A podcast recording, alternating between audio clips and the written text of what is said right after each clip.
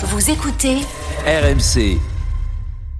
le témoin RMC. Et notre témoin ce matin, Antoine Armand, député Renaissance de Haute-Savoie. Bonjour, merci d'être avec nous en studio. Jusqu'à hier soir, vous n'auriez pas pu être ici puisque vous deviez participer à ce fameux euh, grand débat qui a été annulé. En même temps, je crois que vous êtes mieux ici en studio que Porte de Versailles en ce moment où des manifestants de la Confédération paysanne, a priori, Antoine Armand, c'est cela? De la coordination rurale. Coordination les- rurale, les pardon, euh, qui euh, se sont introduits euh, dans le salon, qui ont forcé les barrières. Ils portent des bonnets jaunes. Ils veulent parler à Emmanuel Macron qui vient d'arriver. On voit que cette ouverture de la 60e édition se fait sous une vive tension. Est-ce que c'est compréhensible, Antoine Armand? Cette, cette colère, vous le savez, vous l'avez, vous l'avez suivie, elle vient de loin, elle a des racines extrêmement profondes. Et donc, pour y répondre, il faut à la fois, c'est ce qu'a annoncé le Premier ministre il y a un mois, des mesures de court terme, de moyen terme et de long terme. Mais si vous prenez un viticulteur de Gironde, un éleveur de porc dans le Finistère, un céréalier dans le Nord, un Ça n'a rien à voir. les solutions sont tellement différentes. Les demandes sont tellement différentes et elles vont s'échelonner euh, des mesures d'urgence qu'on a prises pour les éleveurs bovins dans le sud-ouest euh, à euh, la, la possibilité de recourir à certains pesticides qui sont Mm. pas interdits dans d'autres pays d'Europe mais qui sont interdits chez nous euh, pour les betteraviers en passant euh, par des mesures sur la prédation pour les éleveurs laitiers. Oui, mais est-ce que c'est une raison pour ne pas y arriver? Parce qu'on peut dire la même chose euh, pour euh, l'hôpital, on peut dire la même chose pour l'éducation nationale. Oui, c'est trop court. Il faut laisser le temps au temps. En un mois, on a pris à peu près 10 plans sur 10 filières agricoles différentes. On a pris 60 arrêtés préfectoraux qui ont été ou supprimés purement et simplement, ou modifiés pour être simplifiés. On a 2500 propositions de simplification qui sont remontées de toutes les préfectures de France sur la table. Ça va prendre du temps. Ensuite, on a une loi qui arrive dans quelques semaines, là, à l'Assemblée nationale et au Sénat, qui a un but, remettre la souveraineté alimentaire au, euh, alimentaire au cœur du projet, et puis évidemment accompagner le renouvellement des générations. Oui. Derrière cette colère, il y a quelque chose, il y a un, il y a un fossé abyssal dont toute la société doit avoir conscience. Mm. Dans les dix prochaines années, un agriculteur sur deux partira à la retraite. Sans renouvellement des générations, il n'y a pas de souveraineté alimentaire en France. et très peu euh, ont euh, l'envie désormais d'exercer ce métier. On comprend bien pourquoi. Mais après ce que vous venez de nous dire, pourquoi la colère est encore aussi vive? Ça fait un mois que ça dure. Pourquoi même la FNSEA euh, hier ridiculise le président de la République en disant on ne va pas venir à cette mascarade de grand débat? D'abord, je, évidemment, j'emploierai pas ces termes. Je pense que ce, ce- ce- sont les leurs. ceux qui ceux qui s'honorent, c'est ceux qui tendent la main en permanence. Le débat euh, qui était prévu n'a pas eu lieu sous son format. Moi, je serai tout à l'heure au, au salon euh, aux côtés du président de la République pour échanger avec les agriculteurs sous un autre format qui est celui qu'ils ont visiblement choisi. En ce moment même, au moment où on se parle, le président est dans une salle avec les représentants des syndicats agricoles pour travailler pour échanger. Et donc, je comprends qu'il y ait de part et d'autre euh, euh, des colères Donc il n'y a pas besoin des invectives qui sont euh, en ce moment porte de Je- Versailles. Je, suis jamais en, en soutien euh, des blocages, euh, des, euh, des formes de euh, violation de propriété privée, d'agitation, évidemment. Ce qui compte, c'est qu'au moment où on se parle, le président euh, de la République et puis l'ensemble des syndicats sont autour de la table pour se dire, dans la prochaine semaine, dans le prochain mois, dans la prochaine année, Qu'avez-vous mis sur la table? Qu'allez-vous faire? Et c'est des engagements que, que va prendre progressivement au cours de la journée le président de la République. Et c'est ce que vous avez dit euh, tout à l'heure sur la colère.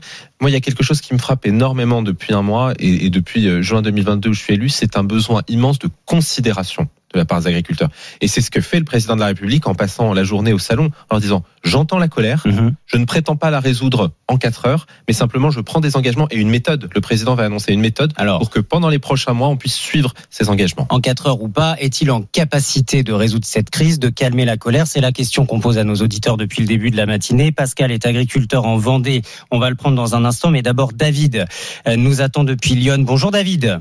Bonjour, bonjour à tout le monde. Emmanuel Macron capable de calmer la colère ou pas? Non, moi je le crois pas. Pourquoi? Je, le crois, crois pas. En fait, j'ai- arrêté de le croire en fait, parce que le, le- le député qui est en, qui est avec vous, Antoine Armand. euh, oui, Monsieur Armand. Enfin, moi je veux bien écouter tout ce qu'il dit, mais ça fait sept ans qu'ils sont là. Là, il voulait encore faire un grand débat, un grand débat, comme s'il connaissait pas le problème des agriculteurs. Mais on se fout vraiment du monde dans ce pays. Il faut encore, on a encore besoin d'un grand débat pour savoir ce qui va pas dans l'agriculture. Euh, il, il raconte, il raconte ça en France.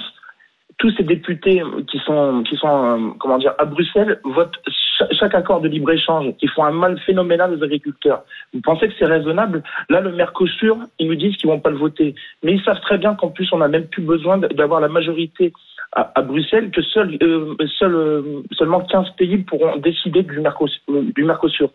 Et on sait très bien que les Allemands ne veulent pas revenir dessus. Antoine Donc, c'est- Armand, c'est- votre, votre C'est un- réponse c'est à un David foutage de gueule permanent. Bon, d'abord, euh, moi je le dis avec beaucoup de d'humilité. C'est, j'entends ce qui est dit et je crois que c'est les actes qui comptent maintenant. Donc on peut parler autant qu'on veut. Effectivement, c'est les actes qui comptent. Je prends le dernier exemple qu'a donné. euh, Donc vous êtes Euh, d'accord votre avec auditeur, David, David. Le, le grand Non, mais- débat, il n'y en avait pas forcément besoin. C'était une demande. Pardon, c'était une demande des professions agricoles qui disaient au, au début du salon agri- du salon de l'agriculture, faisons un débat tous ensemble. Bon, les, les circonstances. qu'est-ce qui n'a pas marché, dessus. honnêtement Je ne vais pas vous refaire l'actualité des deux derniers jours. Il y a eu quelques. Donc vous confirmez les soulèvements de la terre, Non, le a avec les conseillers de l'Élysée. Il y a eu visiblement un quoi qui a fait que ce débat n'a pas pu se tenir cette fois. C'était une erreur. Mais je, je reviens sur le, le, le propos de, de, de David, mais parce une que erreur, Antoine il est Armand. important. Non, mais j'aurais préféré que le débat se tienne, Mm. et tout le monde aurait préféré. Mais je reviens sur le, le fond de ce qui a été dit. Moi, j'ai écrit avec une centaine de mes collègues à la présidente de la Commission européenne, Ursula von der Leyen, pour dire très simplement que le traité du Mercosur, c'est non. Parce que on a été, et je suis en partie d'accord avec ce qui a été dit, on a été d'une naïveté sans nom Mhm. dans, les, dans certains accords de libre-échange, parce que certains sont utiles, notamment aux viticulteurs. D'autres, on a été dans une naïveté sans nom. Qu'est-ce qu'on s'est dit? On s'est dit, on va faire des clauses qui nous permettront de nous assurer que ce qu'on importe est de la même qualité que ce qu'on produit en France. Et puis, les contrôles au niveau européen ou au niveau français ont pas été à la hauteur, ont pas été suffisants, de sorte qu'on a importé des choses qu'on n'a même pas pu contrôler. Et c'est cette colère qui s'exprime, et celle-là, je la rejoins, et c'est pour ça que moi, je me battrai typiquement sur le Mercosur pour que ces traités en l'état soient pas adoptés. Alors, qu'en pense un agriculteur? Pascal est donc en Vendée. Bonjour Pascal. Bonjour, Eh, bonjour. Est-ce que vous faites encore euh, confiance à Emmanuel Macron pour dire non au Mercosur et pour euh, répondre aux autres revendications?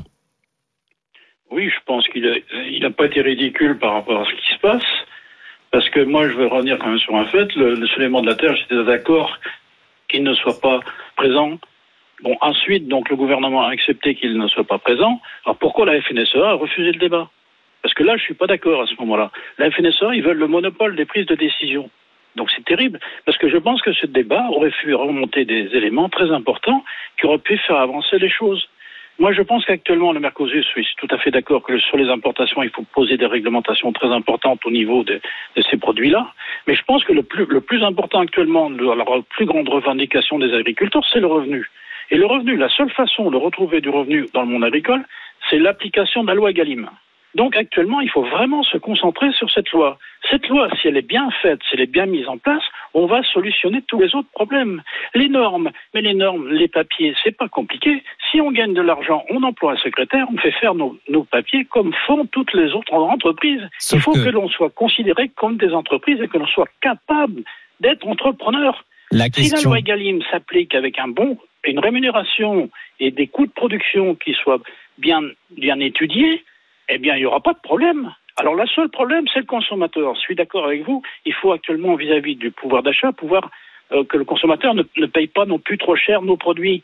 Mais là, à ce moment-là, il faut intervenir, notamment au niveau des députés, au niveau du gouvernement, pour apporter des éléments qui Alors, favorisent l'achat des produits français, par exemple des cartes, avec, par exemple, je prends un crédit pour acheter français. Justement, réponse du député Renaissance de Haute-Savoie, Antoine Armand, sur cette question du revenu des agriculteurs. C'est ce qui va prendre le plus de temps à résoudre.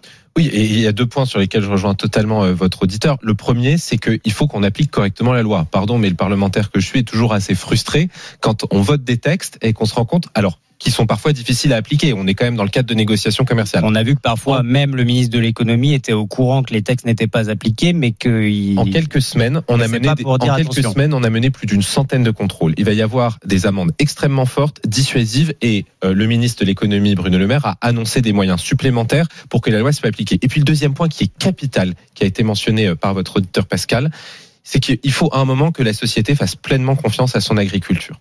Et bien sûr qu'il faut soutenir le pouvoir d'achat des Français, mais on ne pourra pas avoir des produits de qualité fabriqués en France à des prix toujours plus bas. Ce n'est pas possible et ce n'est pas souhaitable pour notre agriculture de qualité en France. Merci beaucoup Antoine Armand, député Renaissance de Haute-Savoie. Nous poursuivons le débat et nous gardons un œil sur ce qui se passe porte de Versailles. Tout à l'heure, Nicolas Fortin de la Confédération paysanne sera avec nous à 8h40.